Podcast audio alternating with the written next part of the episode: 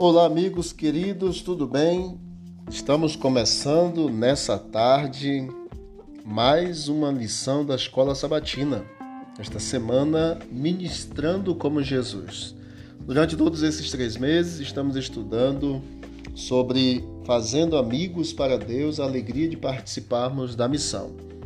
O verso para memorizar desta semana, Mateus capítulo 9, versículo 36, que nos diz: Vendo ele as multidões, compadeceu-se delas, porque estavam aflitas e exaustas como ovelhas que não têm pastor.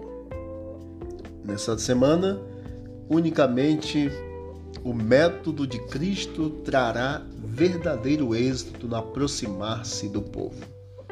Precisamos aprender com Jesus como ministrar a palavra às pessoas.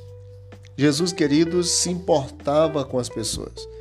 Ele estava mais interessado nas preocupações e necessidades delas do que nas suas próprias.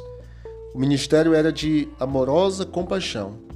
Ele atendia às necessidades físicas, mentais e emocionais das pessoas, e assim o coração delas se abria às verdades que ele ensinava, ao curar leprosos, abrir olhos de cegos, desobstruir os ouvidos dos surdos, libertar endemoniados, alimentar famintos e cuidar dos necessitados. As pessoas eram tocadas e transformadas. O Salvador ele misturava-se ao povo, desejava-lhes o bem, mas o Salvador também manifestava simpatia, demonstrava interesse.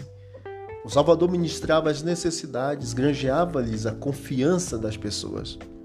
E o Salvador, por fim, ordenava: segue-me, porque havia uma transformação na vida das pessoas.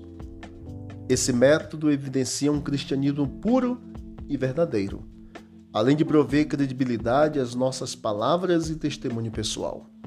Que nesta semana nós aprendamos os métodos infalíveis do Senhor. O método de Cristo trará êxito verdadeiro no aproximar-se do povo misturava-se, manifestava simpatia, ministrava as necessidades e, por fim, ordenava: Vem e segue-me. Que Deus te abençoe que Deus nos ajude.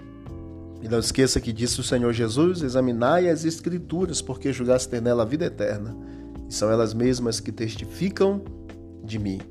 Um forte abraço, visite nas plataformas de áudio o canal Bíblia em Ação e receba mais conteúdos que lhe ajudarão no crescimento espiritual. Forte abraço, que Deus abençoe. Aqui é o Pastor Joel.